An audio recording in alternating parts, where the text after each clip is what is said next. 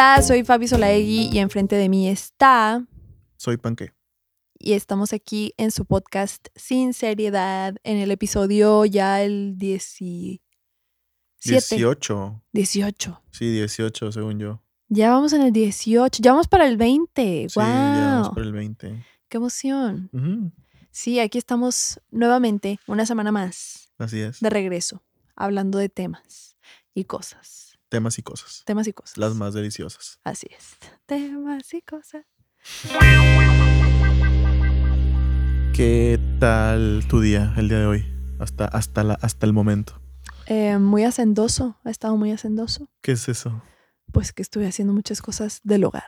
Ah, sí, ¿qué estuviste haciendo? Estuve recogiendo, estuve sacudiendo, este, tirando basuritas. Ya ves como a veces se te acumulan basuritas que ahí las dejas y se las tiro al rato y nunca las tiras. Y de repente ya estás como que en tu escritorio y tienes un chorro de basuritas. Eso estaba haciendo, estaba agarrando todas las basuritas que se me habían acumulado a lo largo de mucho, mucho tiempo, que al parecer pues acumulé bastantes, porque sí, sí tiré muchas cosas. ¿Terminaste tus deberes? Como diría Bob Esponja. No, todavía me quedaron algunas cosas. Pero hice una lámpara. ¿Cómo? Me inventé una lámpara. Mi mamá, mi mamá tiene esta actitud muy de hazlo tú mismo, que fue una actitud que a mí me inculcó desde muy chiquita. Entonces de repente se encuentra cosas chidas en su trabajo o así, que las van a tirar o algo les van a hacer y me las trae porque dice que es que se me hace que tú podrías hacer algo con esto. Y hace mucho me regaló una bola de vidrio que tiene un agujerito. Entonces yo pensaba hacer una lámpara con él, pero pues no le cabía un foco porque el agujerito estaba muy chiquito. Y hasta hoy encontré un foco de esos verticales y se lo pude poner y me hice una lámpara con mi bola de vidrio que ya tenía ahí desde hace mucho tiempo. Estoy ¿Y feliz. dónde ya la pusiste en algún lugar o no? Sí, ya la puse en mi cuarto ahí en, en un mueblecito. Funcional o. Funcional completamente. Solo que ahorita todavía trae un, un arreglo ahí momentáneo porque se veía, se veía el, la parte donde enroscas el foco quedó salida. Entonces le puse un tubo de, de rollo de papel de baño para taparlo, pero La se lo voy a cambiar. mexicaneaste. La mexicané. Qué rara esa frase, ¿no? Mexicanea. Lo- es una mexicanada. Es una mexicanada. Sí. Pero sea- estoy, estoy orgullosa de mi lámpara O mexicanía. sea, no la arreglaste, pero jala. Pero jala. Muy bien. Oye, pues muchas felicidades, Fabi. Ah, muchas gracias. Porque ayer, hoy es sábado, ayer viernes cumpliste años. ¿Cuántos cumpliste o no se dice? No, sí se dice. A mí se me olvida de repente. Entonces ahí sí de repente. Según tú, ¿cuántos tienes? según yo, ahorita estoy segura que cumplí 24. Ujú. Pero si de repente me escuchan decir que tengo 22, que tengo no sé qué. Qué, A mí- qué conveniente. Qué conveniente, que nada más se me olvida para abajo. No, pero sí, de, de repente sí se me van las cabras y digo otra edad que no es. Cumpliste 24 eh, añillos. Eh, eres de diciembre después del Día de la Guadalupana. Así es. Eres casi una guadalupana. Casi. Yo iba a nacer el 12. ¿Y luego qué pasó? Pues me tardé. Un A mí chorro. también me pasó algo similar. A mi mamá le dieron. Yo soy del. Yo soy del 11 de mayo. Fíjate, Ujú. tenemos eso en común. Ajá. Nacimos después de una fecha. Ajá. este, de una fecha importante, se podría decir. Yo era del 11 de, iba a ser del 10 de mayo y a mi mamá le dieron la cita el 10 de mayo. Los doctores yo creo que sí, pues para que nazca el 10 de mayo Ujú. y sea algo como especial. Mamá no fue, se le olvidó. Oh, Creo que la historia va como que andaba en el festejo del Día de las Madres de una de mis hermanas. La andaban festejando, ya es que les hacen ahí festival y todo. ujú. Y no fue, no fue a su cita, no fue a su cita conmigo, no fue a conocerme. Y al día No siguiente. fue a su cita con la maternidad. Ajá. Al día siguiente fue como que, ah, pues entonces déjame voy hoy. si, si no se pudo ayer, pues se, debe- se tiene que poder hoy. Y ya fue por mí. Y esto de los festivales del Día de la Madre, cada vez que me platican no me lo creo porque yo nunca he visto a mis papás que vayan a un festival del Día de la Madre con mis sobrinas. Siempre tengo que ir yo. He ido a festivales del... Bueno, no he ido a festivales del Día del Padre. La verdad no me acuerdo si he ido al Día de la Madre, pero he ido a festivales donde tenía que ir la mamá y fui yo. Entonces, este, así, así, así ha sido hasta el momento. Te ha tocado ser el, Me ha el tocado que ser. participa en los jueguitos. y Me ha todo. tocado ser un panque luchón. ¿Cómo te la pasaste en tu cumpleaños? Me la pasé muy bien. ¿Qué hiciste? Pues un día antes eh, fui a una posada a la cual pues me iba a quedar temprano porque ya sabía que mañana cumplo años y no quiero andar toda cruda, desvelada y así. Pero me la estaba pasando muy bien. Pisteaste duro. No, no duro, pero sí Mm. pisteé. Este, y pues después llegaron unos amigos que tocan el acordeón, el bajo quinto, me llevaron las mañanitas. No, pues ya me quedé un ratote. Y ya me regresé a mi casa y pues por supuesto que tenía sueño al día siguiente, pero El año pasado te organizamos, todavía no existe el podcast, creo que esta historia no la sabe la gente. ajá. Te organizamos una fiesta sorpresa. Este, entonces fue un pedo porque yo tuve que estarle diciendo a toda la gente No digan. que, pues, primeramente que fueran.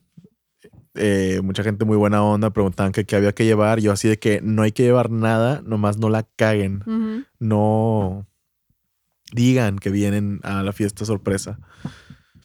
Este, o sea, no digan, no digan, no revelen la sorpresa, pues. O sea, fue lo que, lo único que les pedía, que no, no revelaran que venían, que era tu cumpleaños, ¿no?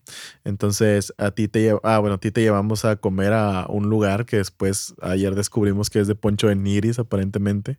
Sospechamos. Sospechamos casi seguro. Ajá. Yo creo que es casi seguro que es de Poncho de Niris. 90% seguros. Este lugar donde venden postres.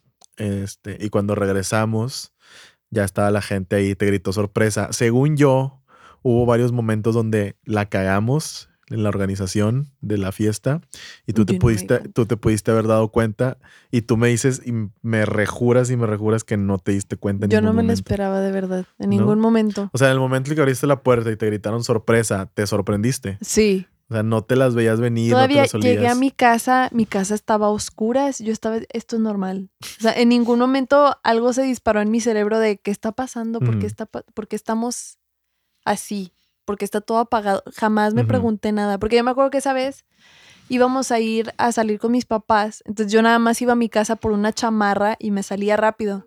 Yo iba, yo iba con la mentalidad de voy por mi chamarra y me salgo. O sea, ni me fijé que los focos, que si había globos en el piso. O sea, yo no me di cuenta de nada. Yo iba buscando mi chamarra. Hasta que ya la gente que estaba en la sala me gritó felicidades. Yo ya, ya como que me pegó la sorpresa. Sí, este, y estuvo bastante chido porque eh, sí resultó la sorpresa, que como digo, yo pensé que la habíamos cagado en cierto momento. La primera donde yo pensé que la había cagado, yo, había hablado con tu mamá Ajá. y fue, o sea, todo chido la organización con tu mamá, tu mamá no dijo nada, este, me ayudó bastante. Y en un momento me dijo de que pídele ayuda a Londra con esto, Alondra es tu hermana. Ajá. Entonces, al momento de hablarle a Londra, lo primero que hago al hablarle a Londra es no digas nada, así, o sea, lo, fue lo primero que le dije, así Yo me como, acordé. así como que cállate, o sea, le dije algo así como cállate, no digas nada, o sea, como que, que no digas nada de que te estoy hablando porque tú no debes de saber. Ajá. Y creo que estaba ahí contigo y creo que donde le llega el mensaje, lo primero que dice es de que, ah, mira, me habló Panqué, así. No, me dijo, ¿qué pedo me habló Panqué? Ajá. Y yo volteo así nada más como que... ¿Y qué te dijo? Y ya como que leyó el mensaje. Y pues decía, ah, como que ya se quiso hacer güey. Algo me inventó. No me acuerdo qué me dijo, que fue así como que, ah, no, no, hay quiso... Me acuerdo que lo primero que me dijo fue de que, ay, estás bien menso, ya le dije, o, o ya lo- como que lo leí en voz alta, yo así de que no, ya valió madre, chingado. Y ya le empecé a preguntar qué tanto sabe, qué tanto escuchó. Me dijo, no, nada más de que escuchó que me mandaste un mensaje y fue todo. Ajá. Y ya a partir de ahí se empezó a organizar bien la fiesta. Y en esa fiesta, eh, digo, hubo amigos tuyos, de la, gente de la escuela, eh, y hubo, es- vinieron los compañeros estos que te cantaron las mañanitas Sí, y lloraste. sí lloré. Y uno pensaría, fíjate, yo a una, yo este año no quise que hiciéramos otra sorpresa porque ya sería como, ah, mira, otra vez. Otra sorpresa. Ajá. entonces fue como que no, pues de hecho te pregunté así de que, oye, pues ¿qué hacemos? ¿A dónde quieres ir?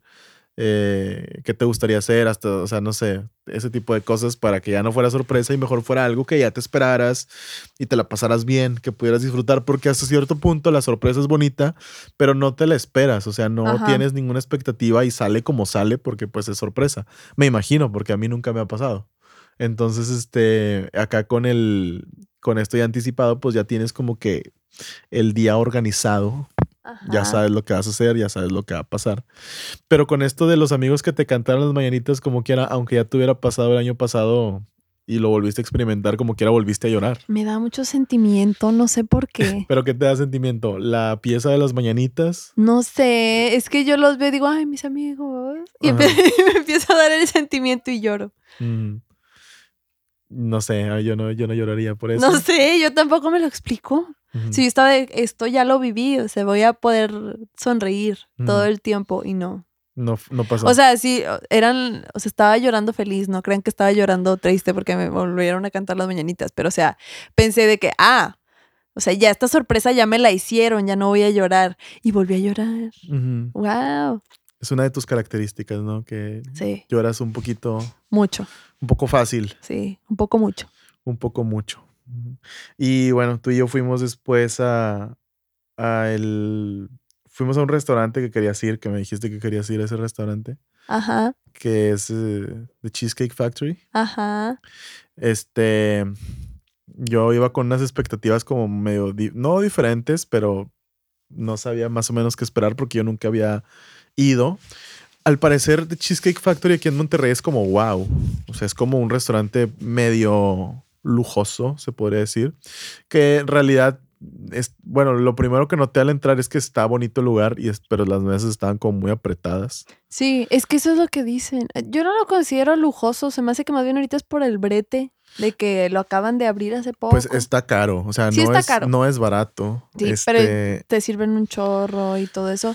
Pero una vez vi un análisis, el que te estaba contando, y era de un güey que fue a un Cheesecake Factory. Esto fue en Estados Unidos, pero el güey dice que es que ves toda la ostentosidad y la opulencia de los Cheesecake Factories, factories pero tú sabes que esos muebles son chafas y los veo y son chafas. Entonces, ¿qué es esta opulencia? No, que decía que es esta pobreza disfrazada de opulencia y cobrada como opulencia, pero es que la comida está muy buena.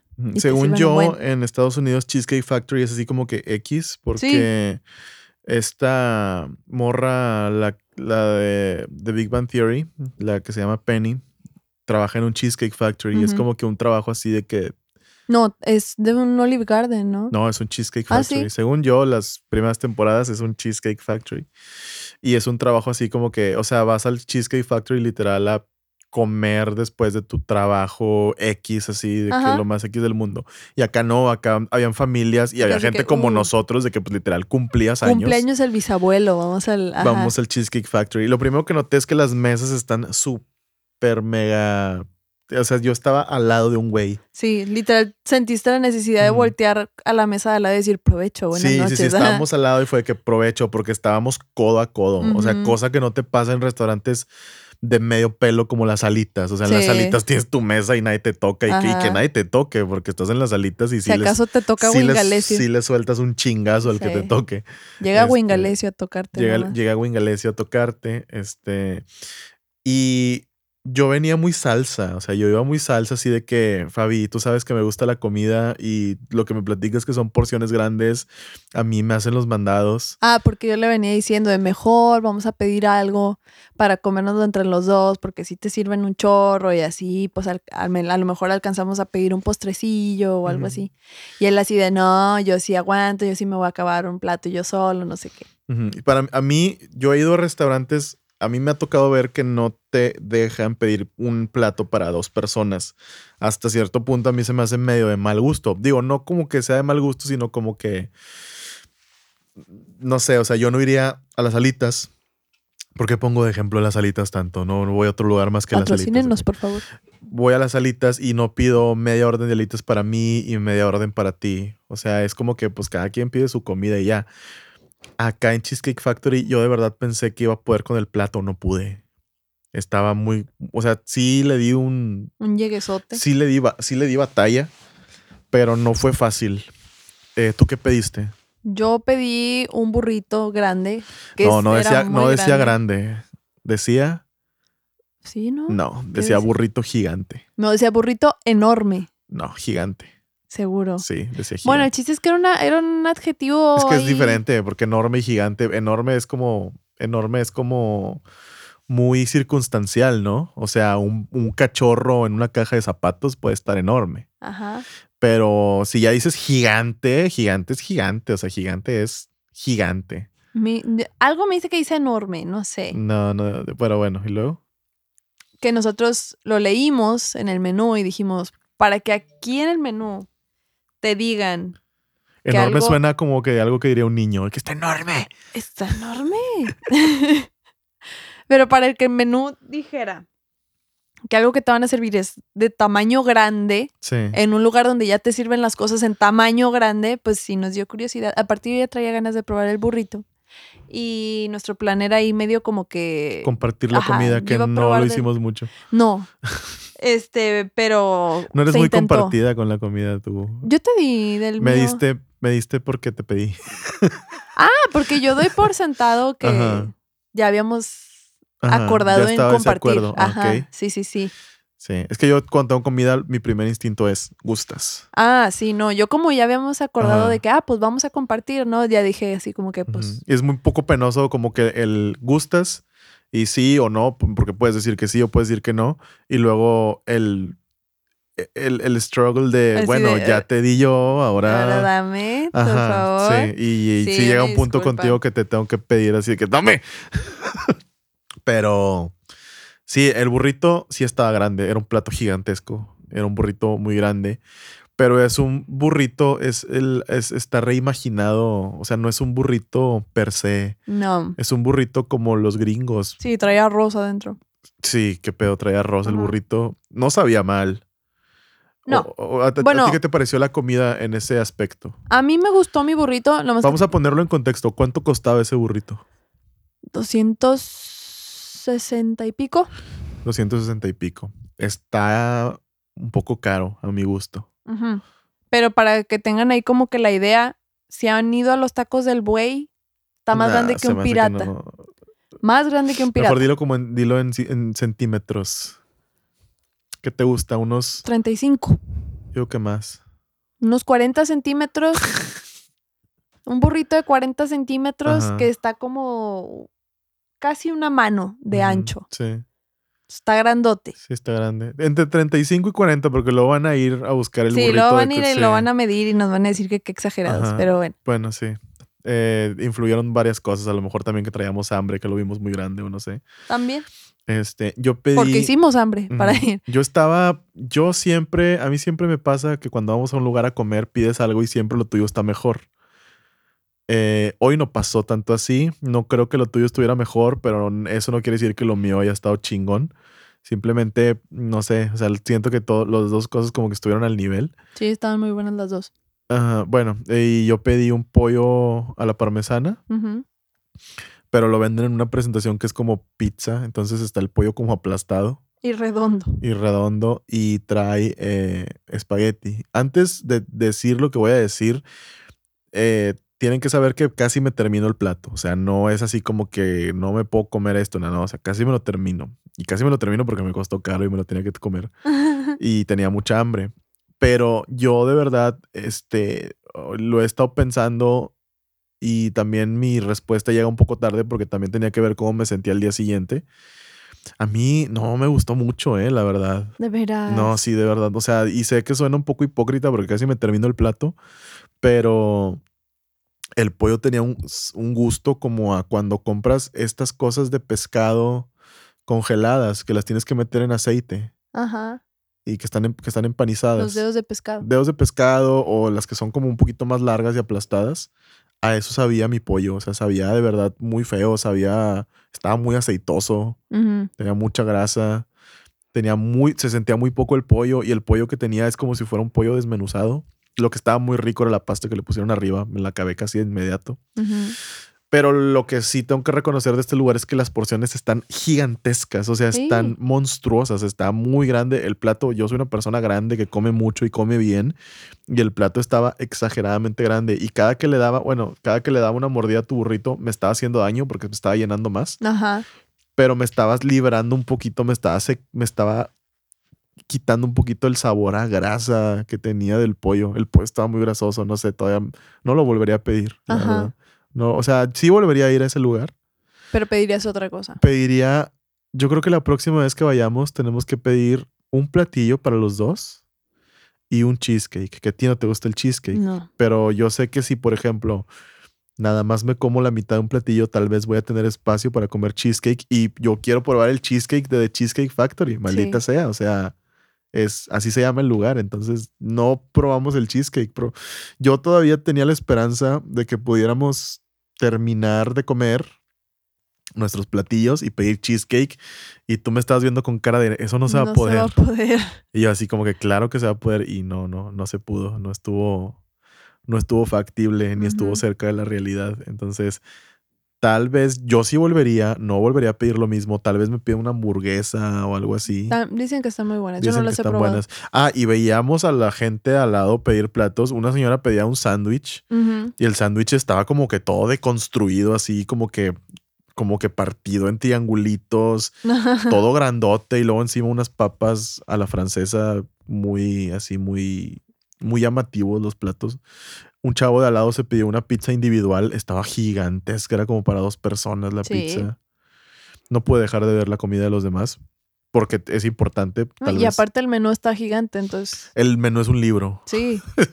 El menú está gigante, es un libro. Este, pero sí, yo eh, digo, no, no me encantó, la verdad. ¿A ti te encantó? A mí me gusta mucho ir, fíjate. Siempre termino bomba, o sea, termino llenísima.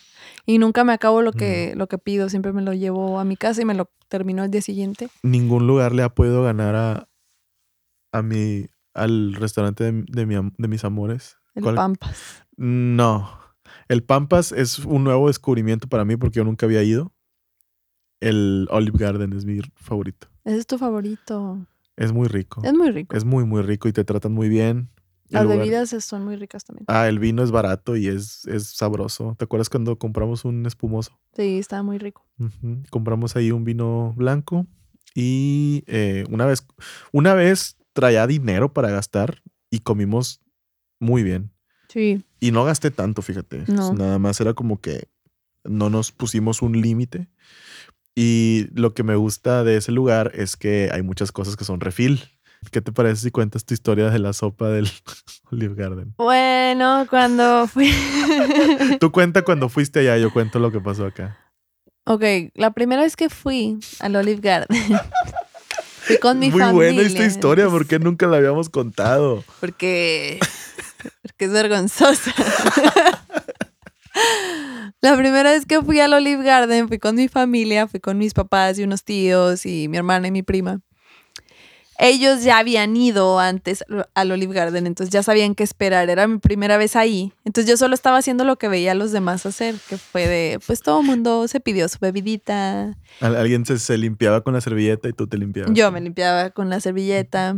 Este, después veo que todo el mundo está pidiendo sopa.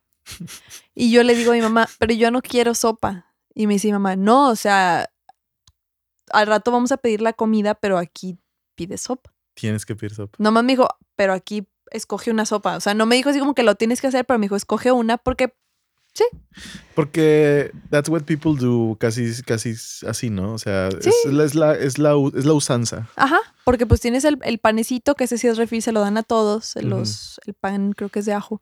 Ese pan está. uf, Muy rico. Qué rico ese pan. Quiero comer ese pan toda la vida. Entonces yo pedí mi sopa y me la trajeron. Y en lo que todo el mundo estaba comiendo su sopa, llega el mesero otra vez y nos pregunta qué vamos a ordenar. Entonces ya me dice mamá, ahora sí ya vas a pedir la comida, el, el plato fuerte, pues. Ya pido yo que, no me acuerdo qué pedí, creo que una lasaña, la neta no me acuerdo. Y veo que cuando la gente se acaba su, su, su sopa, les traen más. Y les traen más, y les traen más, y les traen más. Ya cuando llegaron los platos fuertes, ya como que regresaron la sopa. al- o sea, ya fue como que, ah, ok, ya vamos a comer. Entonces le dabas tu plato de sopa al mesero y te daban tu comida, ¿no? Entonces para mí esto fue así de, ah, o sea, tengo que aprovechar mi sopa porque me la van a quitar Y ya no va a haber. y ya no va a haber. Entonces yo fue así de, pues unos dos, tres platitos de sopa y ahorita me, me chingo mi lasaña. Este, comí muy rico. Me acuerdo que ese día mi hermana estaba enferma del estómago, me terminé comiendo lo mío y lo de mi hermana. Oh, wow. Probé una limonada de, creo que era de zarzamora, frambuesa, no me acuerdo de qué era. Muy sabrosa, a mí me gustan las limonadas de sabores, soy muy fan. Y pues sí, esa es mi historia porque quedé yo con una, una visión muy distorsionada de lo que era De lo que era el sistema de lo que era el sistema del Olive Garden que Panque les va a contar a continuación, porque cuando Panque quiso ir al Olive Garden, yo dije, uff, no hombre, Yo soy una experta. déjate muestro el camino. yo te explico. Llegamos al Olive Garden. La verdad no me acuerdo qué celebrábamos o si nada más No, íbamos. nada más íbamos porque Nada sí. más íbamos porque sí. Llegamos al Olive Garden eh, y Faye me dice, no, mira, así con el menú en la mano. Pero así casi casi, a ver, así, así va a estar la cosa. Así va a estar el pedo. Mira, esto es lo que va a pasar. Esto es lo que vas a hacer. Ahorita lo- nos van a traer pan. El pan es refil, así. Ajá. Ese, ese asegurado. Sí, ese ya lo tienes. Sí. El pan, ya, lo que quieras, pan. ¿Quieres un chingo de pan? Ya Chingo de tienes pan un vas a chingo de tener. pan. Lo cual me entusiasmó mucho porque desde el momento en que conocí ese pan, yo empecé a vivir. Eso fue el pan del Olive Garden, es lo que me ha mantenido con vida. Muy rico, muy suave y con sabor delicioso y es Sí. ilimitado. Entonces, te traen de tres en tres y yo así de tráeme más. Tráeme de nueve en nueve. Entonces, eh, hasta ahí con el pan todo bien. Me dice, y luego tienes que escoger una sopa de estas, me dice Fabi. Y me muestra las sopas. Y a mí no se me antojaba nada. Sí, no él se me- era de, pero yo no quiero sopa. Sí, yo no quiero sopa. O sea, yo quería. A mí, una alumna me había platicado que vendía una pasta muy buena y yo, yo iba tras esa pasta. No tengo nada en contra de las sopas, nada más. Pues no, No quería sopa. Porque para mí, para mí comer sopas es aburrido. Sí. Es rico, pero es aburrido. Es como un sopa. si, si vine a un restaurante nuevo, no quiero venir a probar no la voy sopa. a probar sopa. Ajá. Entonces yo le digo, no se me antoja probar la sopa. Yo quiero, quiero comer otra cosa. Y Faye me dice, no, es que la Tienes. sopa la tienes que probar. O sea, tienes, aquí es, o sea, casi me lo, me lo puso así de que aquí la sopa es obligatoria. O sea, tienes que pedir una sopa. Y yo no sé bajo qué lógica me hizo sentido y le hice caso y fue de que, ok, porque no vaya a ser que si no pido la sopa, me van a sacar de aquí Ajá, es de, o no, no, me... es que aquí es de a huevo pedir la sopa. Ajá, sí, o sea, así quedó. Quedó como que aquí la sopa es de a huevo. Ajá. Tienes que pedir una sopa a huevo. Y yo, bueno. Y creo que pedí, no sé si tú pediste una de nochis o noquis o cómo se llaman. Sí. ¿Tú pediste esa? O creo que fuiste tú. Yo pedí esa entonces. Bueno, pedí esa sopa que yo no sabía ni qué era. Y tú pediste una de tomate o algo así. Sí. Este, y ya llegan nuestras sopas y empezamos a, probarlas y ya, pues están muy ricas, la verdad. Y me dice Fabi, no, pero es que disfrútala y, y, o sea, cómetela y pide otra. Y pide otra porque ahorita que te traigan tu comida, ya, Ya- no, ya. no te van a traer sopa. Te la van a quitar. Te la van a el trauma, o sea, noten el trauma que fue de me quitaron la mía, cuidado. Me cuidaron, me, me quitaron la mía, cuidado porque a ti también te va a pasar. Ajá. Te van a quitar la tuya también. Entonces, eh, De, espero que hayas creado bonitos recuerdos con esta sopa, porque al rato te la van a quitar. ahí ya me dejó de hacer sentido a mí. Fue como que, a ver, ¿cómo que por qué me van a quitar la sopa? O Para sea, mí hacía perfecto sentido, la verdad. O sea, no tiene sentido porque, o sea, puede ser que pagues por una sopa y, y la consumas una vez y ya, pero esta sopa supuestamente es refill y cuando algo es refill es refill. No te especifica cuántas veces lo puedes refilear. Entonces, no me hacía nada de sentido. Y yo sí no me quedé con la duda y le pregunté al mesero. Cuando nos trajo el plato fuerte, le pregunto, oye, ¿y ¿puedo pedirte más sopa? Sí, claro, la sopa es ilimitada, es, refi- es refill. No, y, y no hubo ningún problema. Se me cayó la mandíbula en ese momento. ¿Qué sentiste cuando te enteraste que tus teorías eran falsas? Sentí un gancho al estómago. ¿Qué? Perdón, ¿qué? Acabo de construir una realidad alrededor del Olive Garden. Me la acaban de destruir. Me la desmoronaron. Sí, y por eso me gusta el Olive Garden. También me gusta que le puedes echar mucho queso a todo. Ay, sí. El queso es ilimitado, el queso parmesano. Y, y por eso es de mis restaurantes favoritos. Pero mira, no te sientas mal. Es mi restaurante favorito, pero hay otro que también me gusta mucho, que me llevaste el día que cumplí años, eh, que es el Las Pampas. El Pampas. El Pampas, Pampas de Brasil. Este, creo que ahí popeo mucho la P, pero bueno. Ah, A mí también me pasó una historia vergonzosa en el Pampas. eh, el concepto de este restaurante, para quien no lo conozca, es un restaurante brasileño.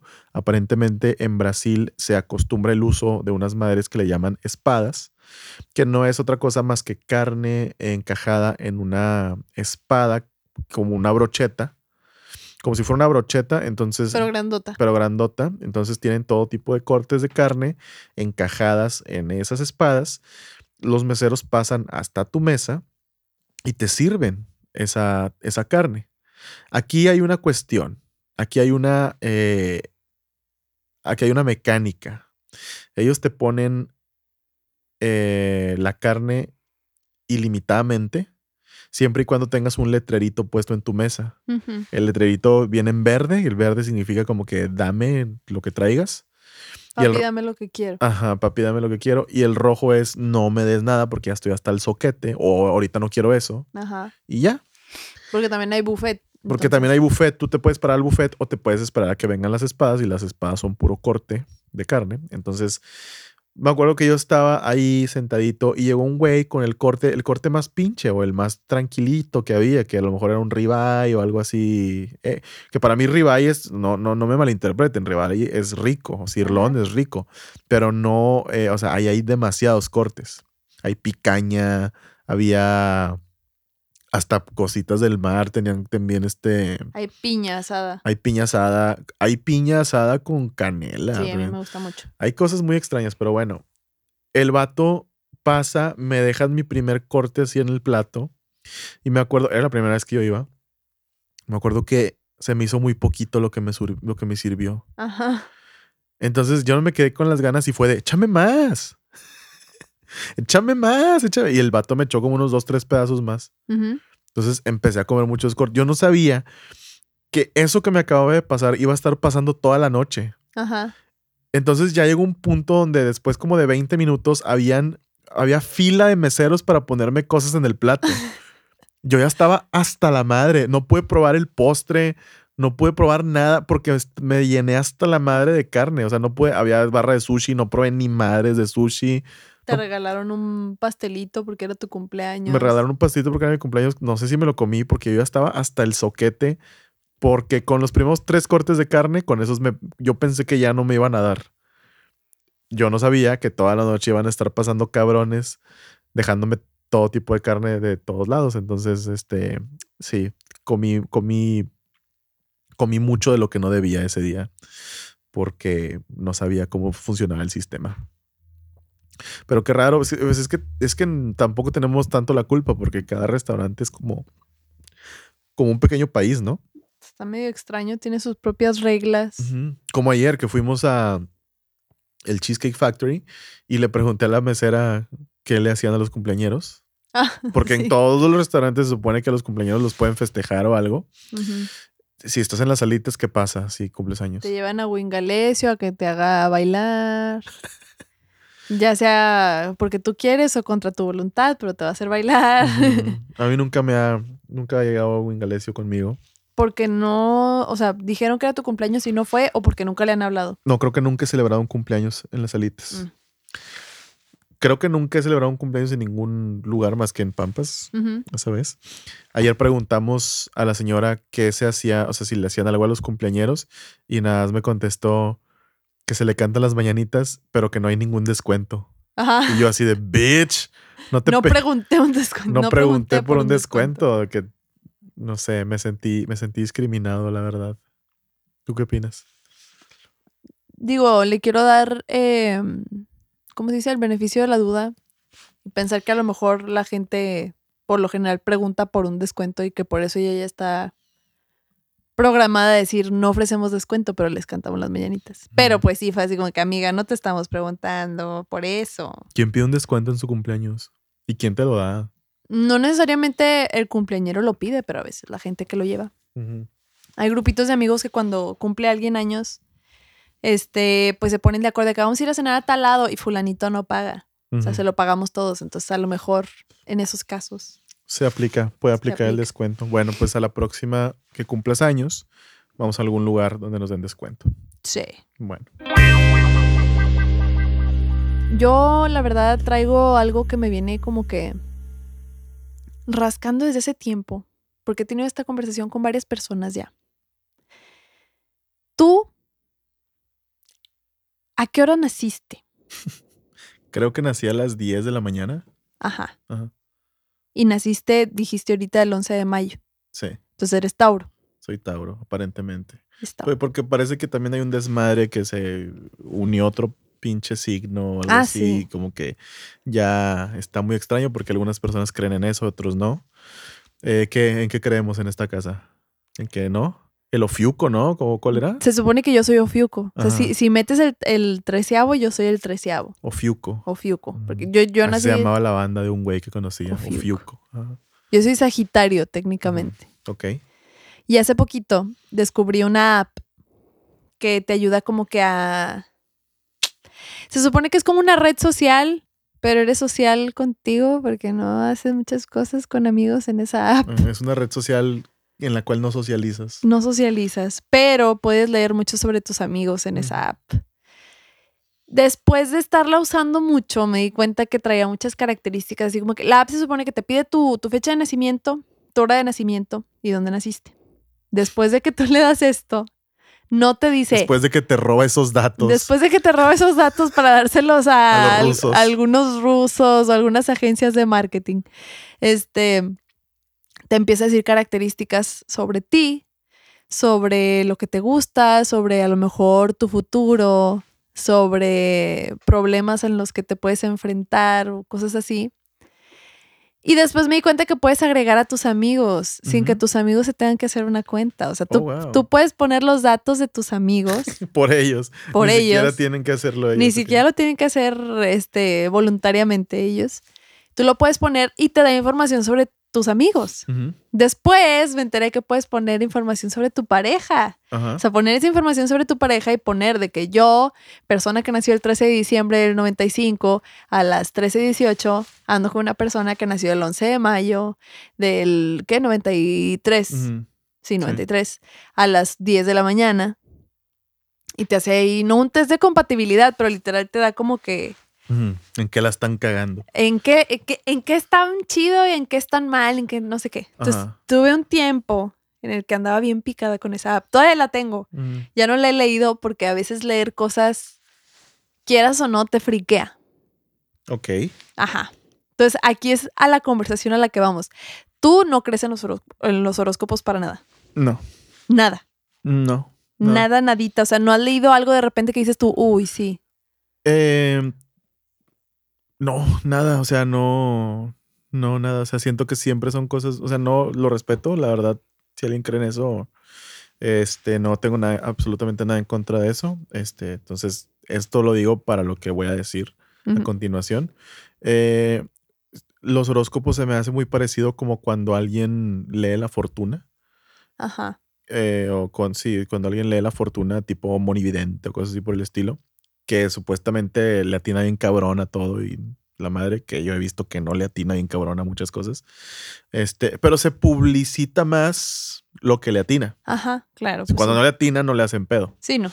Eh, entonces, este, para mí los horóscopos siempre es muy así como te dicen algo muy general, ¿no? O sea, te Muy dicen ambiguo. te dicen algo muy ambiguo, te dicen algo así como que em, tendrás suerte en el amor y pues es muy subjetivo porque puedo no encontrar novia, pero puedo estar al 100 en mi casa y con mi familia y tener mucho amor con ellos y, Y eso aplica como. y eso estar- aplica ajá. como amor. O te, o, o te puede decir, ten cuidado en el trabajo porque tendrás este, altibajos. Y pues puede no pasar nada en el trabajo o puede pasar cualquier cosita X y yo lo interpreto O como puedes eso. tapar la taza del baño del trabajo y eso ya es un bajo. Eso sí, definitivamente sería un bajo. Yo ahí sí a él le creía los horóscopos. Ajá. Entonces, eh, sí, siento que son cosas muy generales que, o sea, avientan muchas pedradas y con una que te caiga, Dices, "Ah". dices, ay, cabrón, Sí, eso sí es cierto. Y no sé, yo lo veo de esa manera, pero. Pero sí estoy consciente en que los planetas a lo mejor no van a cambiar tu destino, ni a darte suerte, ni a. eh, ni a formar parte de tu. a- o co- contribuir a tu infortunio o a lo bien que te vaya. Pero sí creo mucho en la vibración, creo mucho en las todas estas ondas de de vibes. Entonces. De estar vibing. No lo, no lo descarto. Ok. Porque fíjate que para mí, o sea, los horóscopos siempre habían sido así, como que algo que, ah, salen las TV notas que tiene mi abuelita en su casa y que yo las leo en lo que mi mamá está Que tienes el mismo símbolo de Fernando Colunga. Ajá, cosas así. Entonces, para mí nunca había, nunca había sido algo así como, nunca hubiera, ¿por qué no puedo hablar de No sé, yo también me siento con problemas de dicción, pero mira, sabes una cosa, la gente nos quiere, siguen escuchando este podcast y nos van a querer aunque hablemos mal. Ok. pues bueno, los horóscopos yo los leía y siempre vienen con sus letritas de este tipo de columna, no sé cómo lo ponen, pero que esto es para fines de entretenimiento, nunca debe tomarse como algo en serio, nunca debe tomarse como una predicción real, no sé qué, no sé qué, no sé qué. Entonces, en, en el fondo de mi cabeza siempre estuvo la idea de que esto no es algo real. Ajá. Y todo esto cambió en mi vida. O sea, empecé a dudar el día que conocí a una chava que se llamaba, bueno, que se llama Verónica. Ya, ya no la vi después de esa vez, pero ella ¿Es un nombre ficticio? no, es, es, un nombre real, le dicen Ron. Este... Ah, Ron es una chava con la que me pusieron a trabajar en un trabajo en equipo en el que solo nos íbamos a ver una semana, porque ella era de, ella estaba estudiando medicina, entonces ella estudiaba en la escuela de medicina, pero pues por esta semana se vino a donde yo estudiaba y estudiábamos las dos juntas y trabajábamos las dos juntas. Un día de estos en los que estábamos trabajando en nuestro proyecto, Ron quiso ir a comer. Y mientras estábamos comiendo, me preguntó, ¿qué signo eres? Y le dije, soy Sagitario, pero la neta, pues no creo mucho en eso porque aparte nunca me he parecido a, a lo que dicen de los Sagitarios. O sea, siento que yo nunca me he identificado con lo que dicen de los Sagitarios. A Ron se le iluminó la cara de una manera otra incauta, dijo. Otra incauta, dijo. No, de verdad, o sea, tenía una cara de seriedad completa hasta que escuchó las palabras esas de yo la verdad no me identifico con mi signo. De repente me dice, ¿quieres que te lea tu carta astral?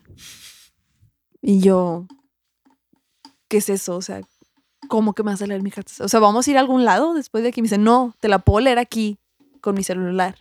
Y me pidió mis datos igual, de que cuándo naciste, dónde naciste, a qué hora naciste. Me leyó mi carta astral, pues. Ron sacó mis trapitos al sol. En ese día Ron sacó mis trapitos al sol, me, dijo todas mis verdades. O sea, y la acababa de conocer hace dos días. Y me las dijo toditas. Ahí fue donde a mí fue así como que, ok, a lo mejor los horóscopos podrían tener algo de verdad ahí. Y con esto me empecé a como que clavar un poquito más. O sea, ahorita todavía los leo por diversión. Todavía estoy 100% fija en mi, en mi postura de que yo no soy Sagitario. Por alguna razón no me... A lo mejor eres Ofiuco. No, porque luego, fíjate, descubrí otras cosas. Los, los horóscopos así como que... A lo mejor le vas al Atlante. A lo mejor lo voy al Atlante. Mm. Los horóscopos que ves como que en las revistas, en los posts de Twitter, cosas así, son como que muy comerciales y como dices tú, son muy ambiguos. Porque ya variándole con la hora de nacimiento y el lugar de nacimiento. Sí, si te pones más específico. Ya entran otras cosas, como dicen que tu signo en el que naciste, ese es tu signo solar, creo que dicen. Yo la verdad no soy muy experta, entonces si hay alguien que nos escucha que les gustan mucho los horóscopos, hay una, una disculpa. Estoy dándome a entender cómo, cómo puedo. Pero hay otro signo que es el signo lunar y el signo ascendente. Mm. No sé cuál de estos dos es como que lo más apegado a cómo eres tú en realidad.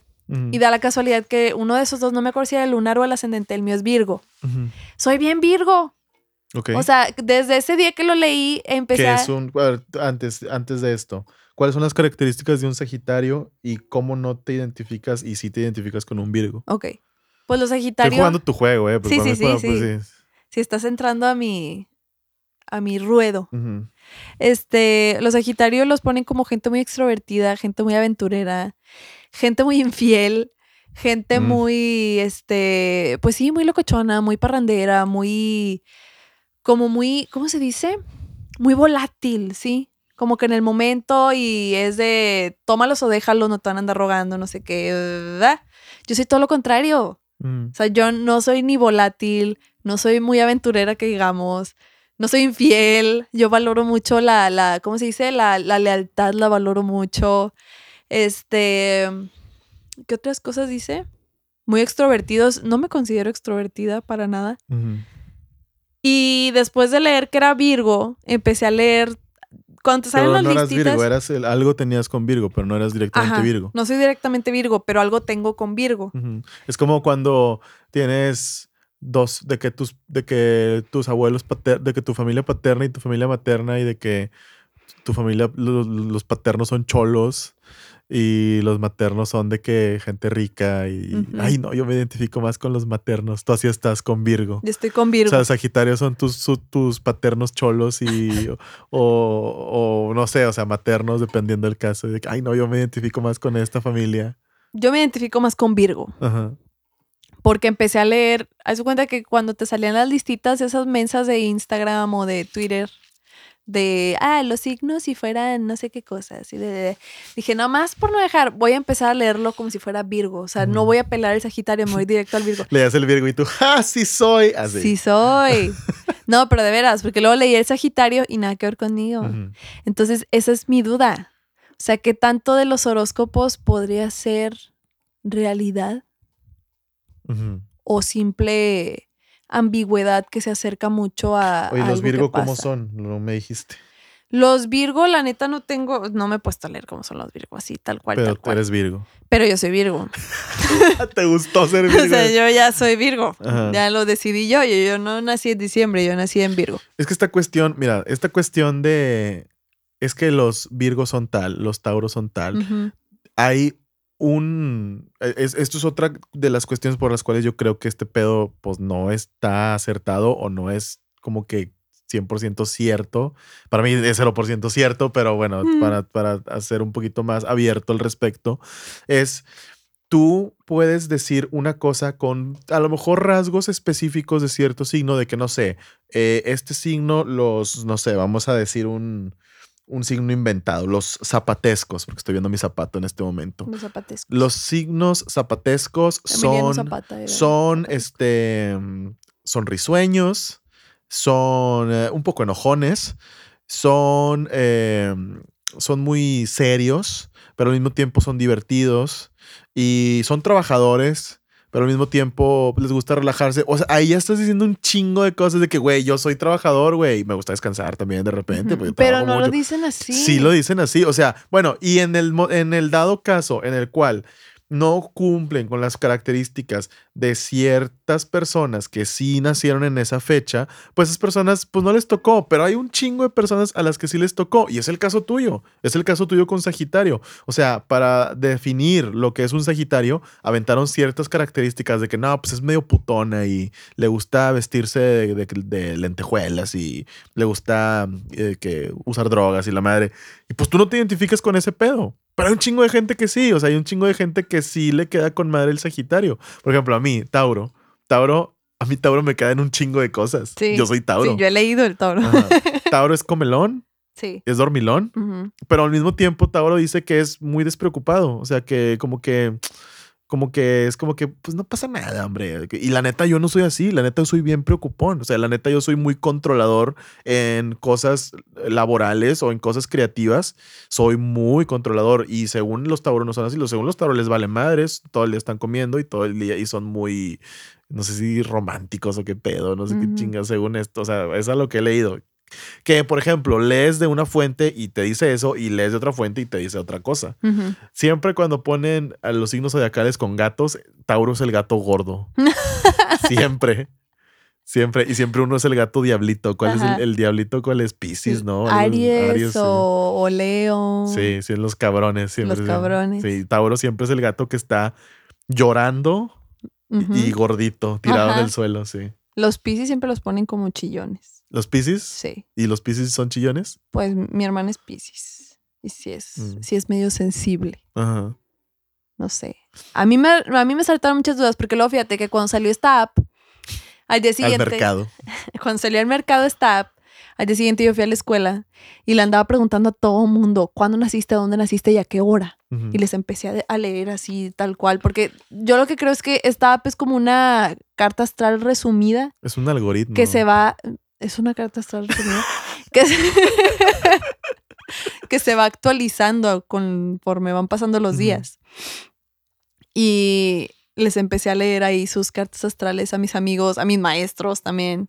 Y un maestro me dijo, qué curioso, porque, o sea, le empecé a leer lo que venía en su, en su tablita Mm. y me dice, ah, fíjate que sí, sí suena muy como yo, no sé qué. da, da, da, da". Dice, pero qué curioso, ¿no? Que cómo funcione. O sea, que por nacer un día en un lugar a cierta hora, ya, ya eres así y ya nunca vas a cambiar. Me lo decía con una voz medio sarcástica, ¿no? Él así como que no puede ser posible que porque yo haya nacido en octubre en Nuevo León a tal hora, ya sea yo una persona que le gusta cuestionar lo establecido y que siempre voy a ser así, que nunca va a haber un momento en el que yo esté de acuerdo con algo que ya está preestablecido. O sea, era lo que él me decía. Y yo, pues, no sé, pero no quita que estuviste de acuerdo con todo lo que decía Mm. en la tablita. Eso es lo que a mí me despierta duda. Sí, o sea, y, yo también, por ejemplo, lo que dicen los Tauro, igual, las cosas que están acertadas, están acertadas. O sea, hay cosas que definitivamente sí soy yo así, pero hay cosas que no. Entonces, ¿qué es esto? O sea, ¿esto va a ser una, va a ser una medición exacta de lo que soy yo o va a ser un aproximado? ¿Qué es, ¿Cuál es la definición? Yo creería que es un aproximado, por Es lo que te digo de que se me hace que lo que lo hace específico es tu hora de nacimiento y tu lugar de nacimiento. Que regresamos a, yo no soy 100% creyente en estas cosas, pero me llama mucho la atención cómo muchas veces sí se acercan, para mí, sí se acercan a, a- a lo que una persona es o a lo que una persona hace o va a hacer. ¿Qué te parece si nos leemos la carta astral ahorita? Vamos a vivo? leernos la carta astral. Vamos a ver. Ah, sirve que a lo mejor me conviertes en un adepto del, de estas cosas de brujería. Sí. ¿Acaso Fabi es Wicca? Nomás déjame ver. ¿Con cuál vamos a empezar? ¿Con la tuya o con la mía? Con la que quieras. Pues. Puedo hacer música esotérica, mira. Uh, ya, ya estás seteando el mood. Puro pedo. Puro pedo. Ok, a ver. Vamos a empezar con el mío porque es el que se abre primero. El mío dice que soy compleja y ansiosa. Compleja no sé, eso ya sería de que otras personas me digan si soy compleja. Ansiosa sí soy. Sí soy bien nerviosita. Innovadora y experimental, sí soy. Esto es, o sea, esto es como que a grandes rasgos, porque te puedes meter a leer más sobre cada cosa que te dice. Visionaria o poco realista.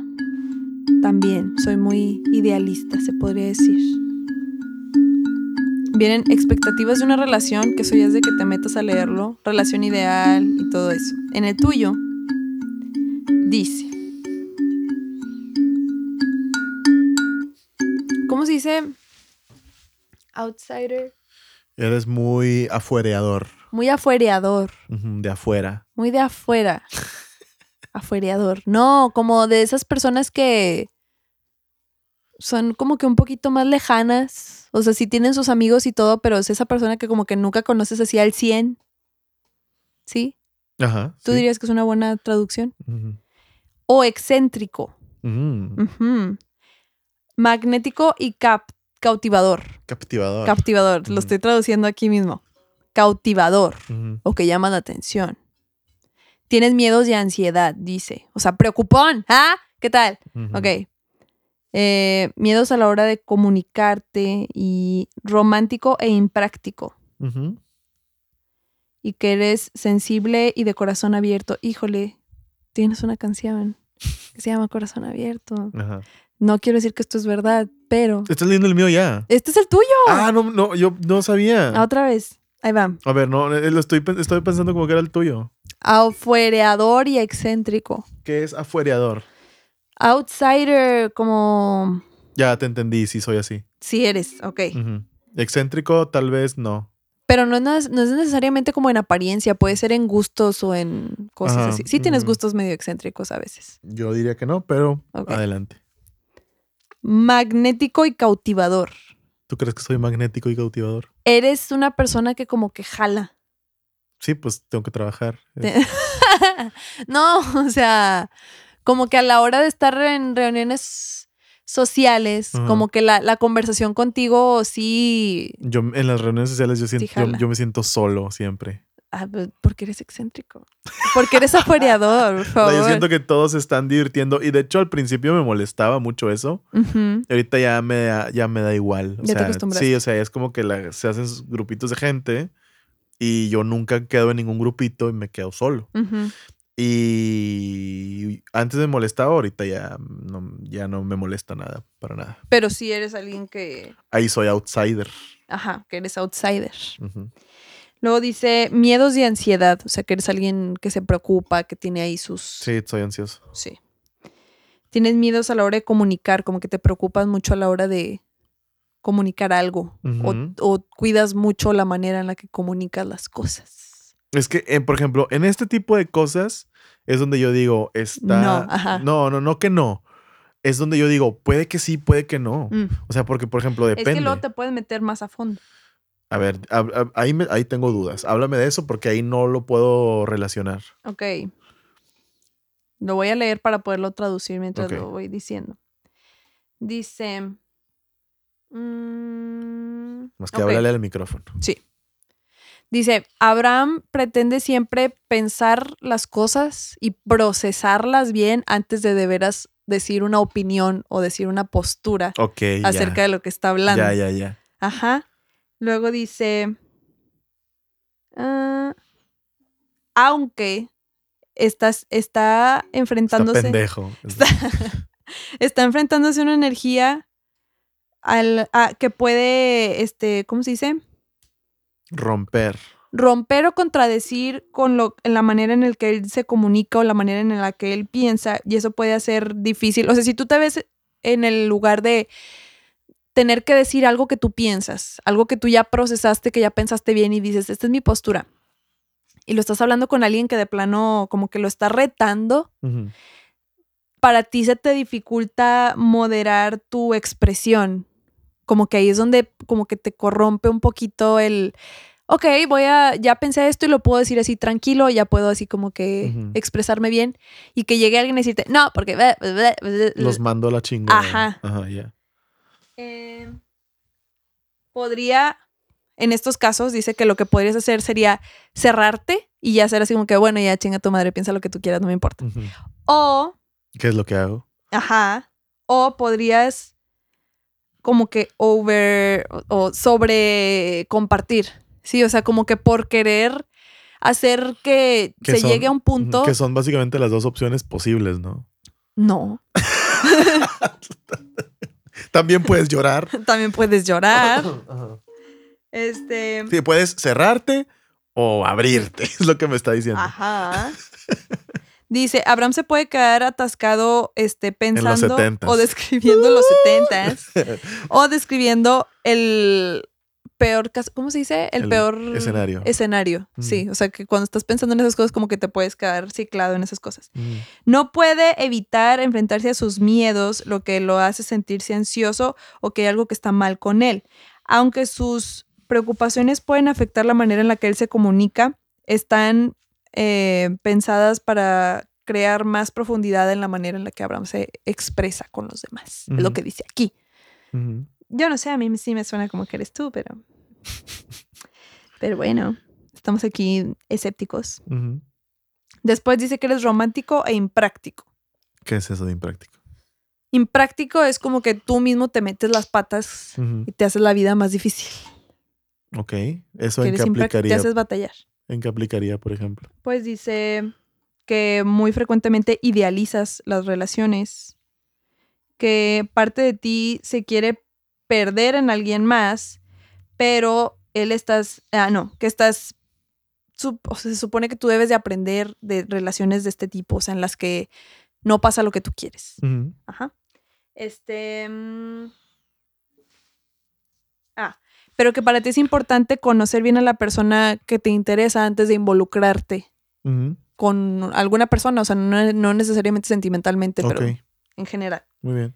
Em, si, no, si no es así, o sea, si no conoces bien a la persona antes de involucrarte, es posible que ignores la parte negativa de la persona y ya te metas como que a de veras convivir con estas personas y te des cuenta del lado negativo y o termines en una relación Los gusté. codependiente. Ah, Ajá. ok, ok. Es lo que dice aquí. Y pues sí, que entre tu destino está ser sensible y con el corazón abierto, como tu canción. Como mi canción. Como tu canción. Ahí está.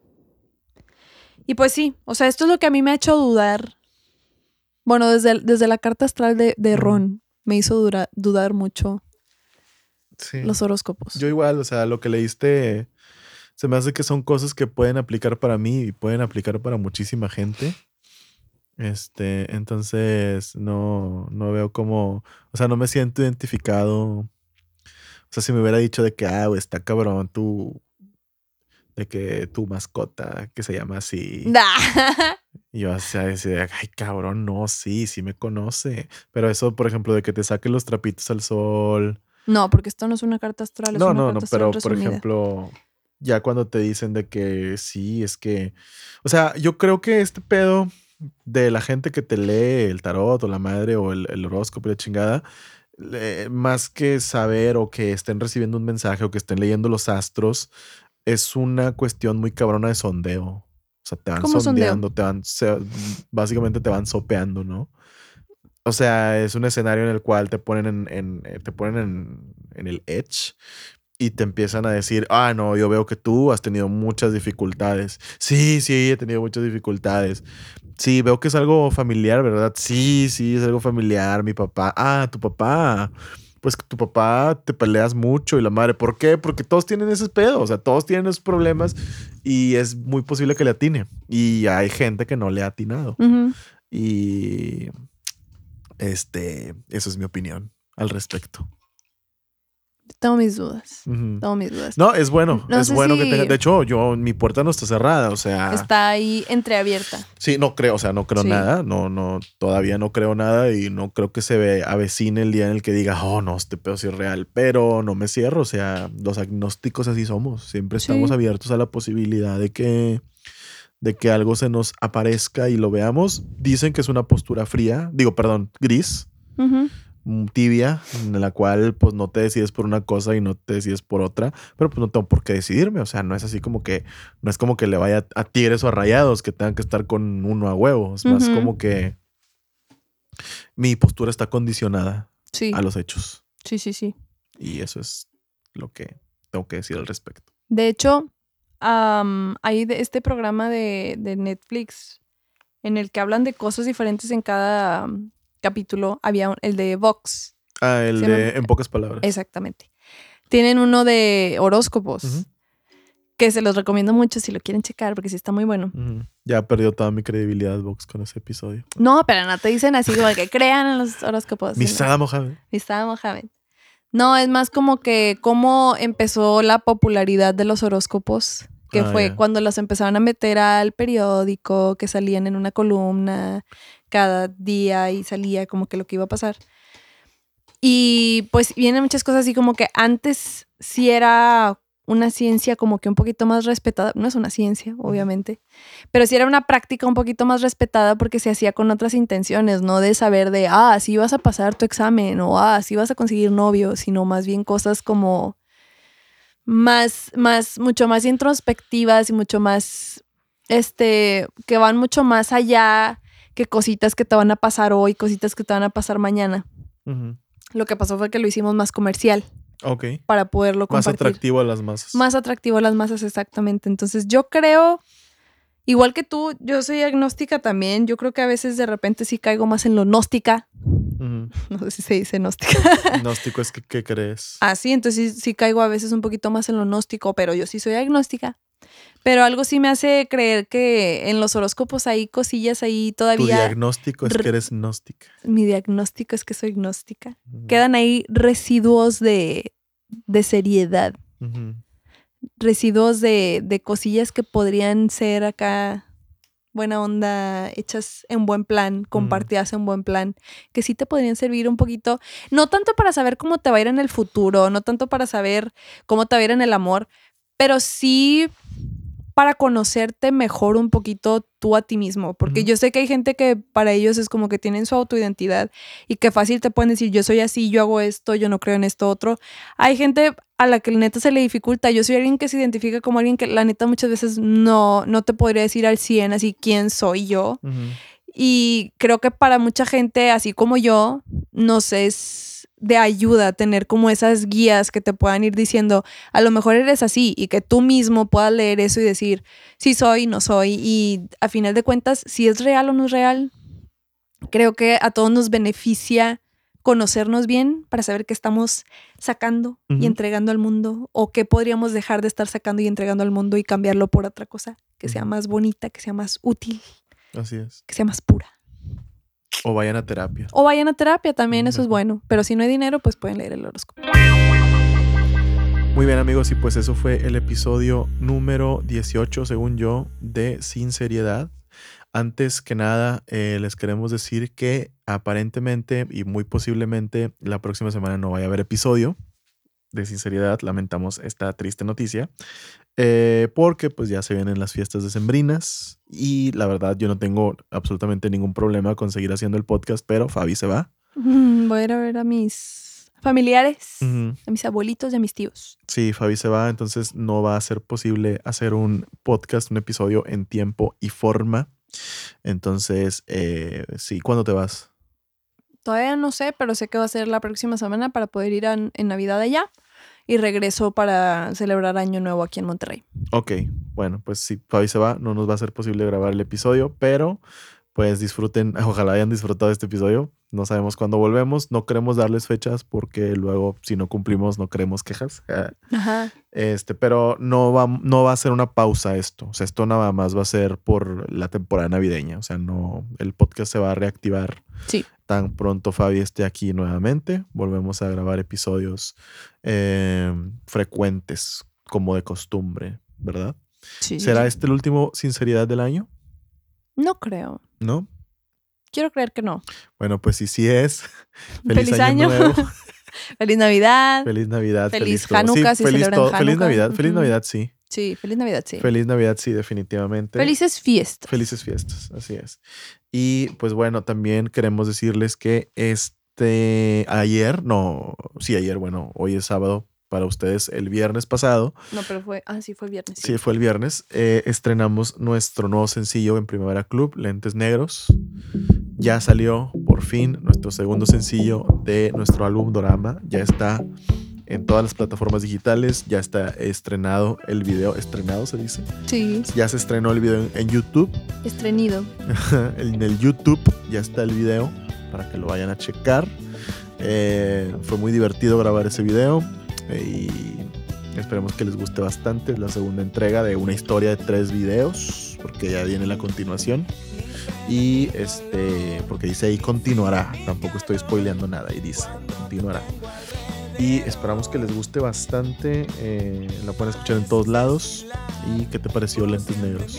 Me gustó, me asustó, pero me gustó. Te gusta, pero te asusta. Una me disculpa gusta, por me ahí. asusta. Una disculpa ahí si le sacamos ahí un susto con el video. La verdad, cuando me lo enseñaron a mí se me hizo divertidísimo y yo no lo, yo no lo relacioné tanto con que le iba a asustar a la gente. Que iba a estar como que, ah, sí es un monstruo, pero medio acá de, ah, Sí, mira. sinceramente no, o sea, alguien que me escuche va a decir que es puro pedo, pero sinceramente no fue la intención sacarles un susto. Sí, no. O sea, la intención nada más era como dar respuesta a qué era lo que había causado miedo en el primer video, porque hubo un momento de tensión y esta era como la respuesta, pero la intención no era... La intención no era que asustara. De hecho, la intención era que se viera chafa. O sea, porque se supone que estamos recreando una película vieja. Entonces, no es un monstruo así como súper producido. super producido, ¿no? O sea, es un, es un, es, era algo no chafa de que mal hecho, sino como que algo que nos diera miedo. Pero al parecer a la gente le dio un chingo de miedo. Entonces, las cosas que más dan miedo son las que menos se supone que te deberían de dar miedo. O sea, no sé, si hacen algo de que si mira un monstruo que te va a dar miedo, posiblemente no te dé miedo, pero cuando algo no te debía dar miedo, sí te da miedo. Entonces esto fue lo que pasó. Sí. Entonces, bueno, si no lo han visto, eh, pues hay un pequeño jumpscare ahí al final. Entonces, Para que le bajen no sé, si final. no sé si ponerle restricción de menores al video. ¿Tú qué opinas? No. ¿No? Bueno. Entonces ahí está el videoclip para que lo chequen. Y bueno, ya nos despedimos con Kefan. Con nuestro playlist. Como saben, tenemos un playlist aquí en el podcast, bueno, en Spotify, en el que les vamos agregando recomendaciones. Dos a la semana o dos por episodio más bien. Una es mía, otra es de Panqué. Y el día de hoy, ¿qué vas a recomendar? Quiero recomendar eh, una canción que he estado escuchando toda la semana. Eh, es una canción muy bonita, se llama El Tesoro, de Él mató a un policía motorizado. Eh, esta canción ya la había escuchado yo hace mucho, pero no, nunca le puse, es que nunca no le había puesto la atención a la banda y ya como que le tengo como que toda mi atención en ellos. La canción me empezó a hacer muchísimo sentido con muchas cosas. A mí eh, se me hace una canción hasta cierto punto es un poquito triste y es una de esas canciones en las cuales la música me habla mucho. O sea, las guitarras, los arreglos del bajo, los arreglos de la batería, la manera en la que todo está armado, me recuerda mucho a cómo yo armo la música. Yo armo la música para que cada instrumento te diga algo. Y me recordó mucho a eso, eh, me recordó mucho a eso. Y se supone que la canción habla de un, como de un enamoramiento obsesivo que fracasa, No correspondido. no correspondido exactamente. Este, y si lo ves desde ese punto se me hace como medio, medio creepy hasta cierto, cierto punto. Y ayer yo te propuse una teoría que qué tal si esa canción hablaba de un perrito Ajá, cantándosela a su dueño. cantándosela a su dueño y se me hizo un poquito más tierno, pero se me siguió haciendo triste. Porque siento que esos, los perritos tienen como este sentido de codependencia con los humanos, que la verdad es muy lindo. O sea, es muy lindo de parte del perrito, pero pues el humano nunca va a estar, por más que quiera el perrito, pues el perrito siempre te va a querer más. el perrito está enamorado del humano. Sí. Sí, el perrito siempre te va a querer más. Y hay partes de la canción donde dice, voy a quedarme para siempre. O sea, como que me voy a quedar para siempre contigo. Y literalmente es lo que pasa, Es porque lo los, que hacen los perritos. los perritos tienen la vida más corta que nosotros y se quedan literalmente hasta el final con nosotros. Entonces, este... eh, me gusta verlo. Cada quien le da la interpretación que quiera a la música y a mí me gusta interpretarla de esa manera. Nadie me dijo que así era, yo lo, yo lo pensé Mm. solito. Pero sí, El Tesoro del Mató un Policía Motorizado, mi recomendación para el playlist de esta semana. Ok, esa es la recomendación de Panqué. Yo les voy a recomendar una canción. Ah, porque para esto, eh, uno de los regalos de cumpleaños que recibí fue una bocina, un Echo Dot que me regaló Panqué por mi cumpleaños. Entonces, por supuesto que hoy le saqué jugo a ese regalo y estuve escuchando música todo el día, hablando con, con Alexa. Este, y le pedí ahí rolillas de lo que se me iba ocurriendo y estuve escuchando música de Florence and the Machine. Escuché una canción que se llama Hunger, que ya había escuchado hace mucho y olvidé completamente que existía. Y es muy buena, me gusta mucho esta canción, me gusta mucho la voz de Florence Welch. Y el, el mensaje se me hizo muy bonito también, como que compara el, el, el estar carente de cariño con estar hambriento y que ella dice que como que siempre desde joven se hambreaba, o sea, como que ella misma se alejaba de- del cariño ajeno. Entonces me hace muy bonito eso. Se las recomiendo, ahí la escuchan y si quieren mandarnos un mensaje diciéndonos qué les parecen nuestras recomendaciones o sugerirnos temas o compartirnos eh, ahí anécdotas o cosillas de ustedes que tengan que ver con los temas que hemos hablado, nos pueden mandar mensaje a nuestras redes. Estamos en Instagram como sin seriedad, sin punto seriedad. Sin punto. Ujú. En Facebook estamos como sin seriedad podcast. Y nos pueden mandar también correos a nuestro Gmail que es sin seriedad contacto gmail.com. También estamos en YouTube por si quieren ver, escuchar el podcast ahí. Y bueno, eso fue todo por el episodio número 18 de Sinceridad. Nos vemos la próxima que nos veamos. Ah, la próxima que nos escuchemos. La próxima que nos escuchemos, amigos. Bye. Bye. Feliz todo. Bye. Felices fiestas. Bye. 嗯。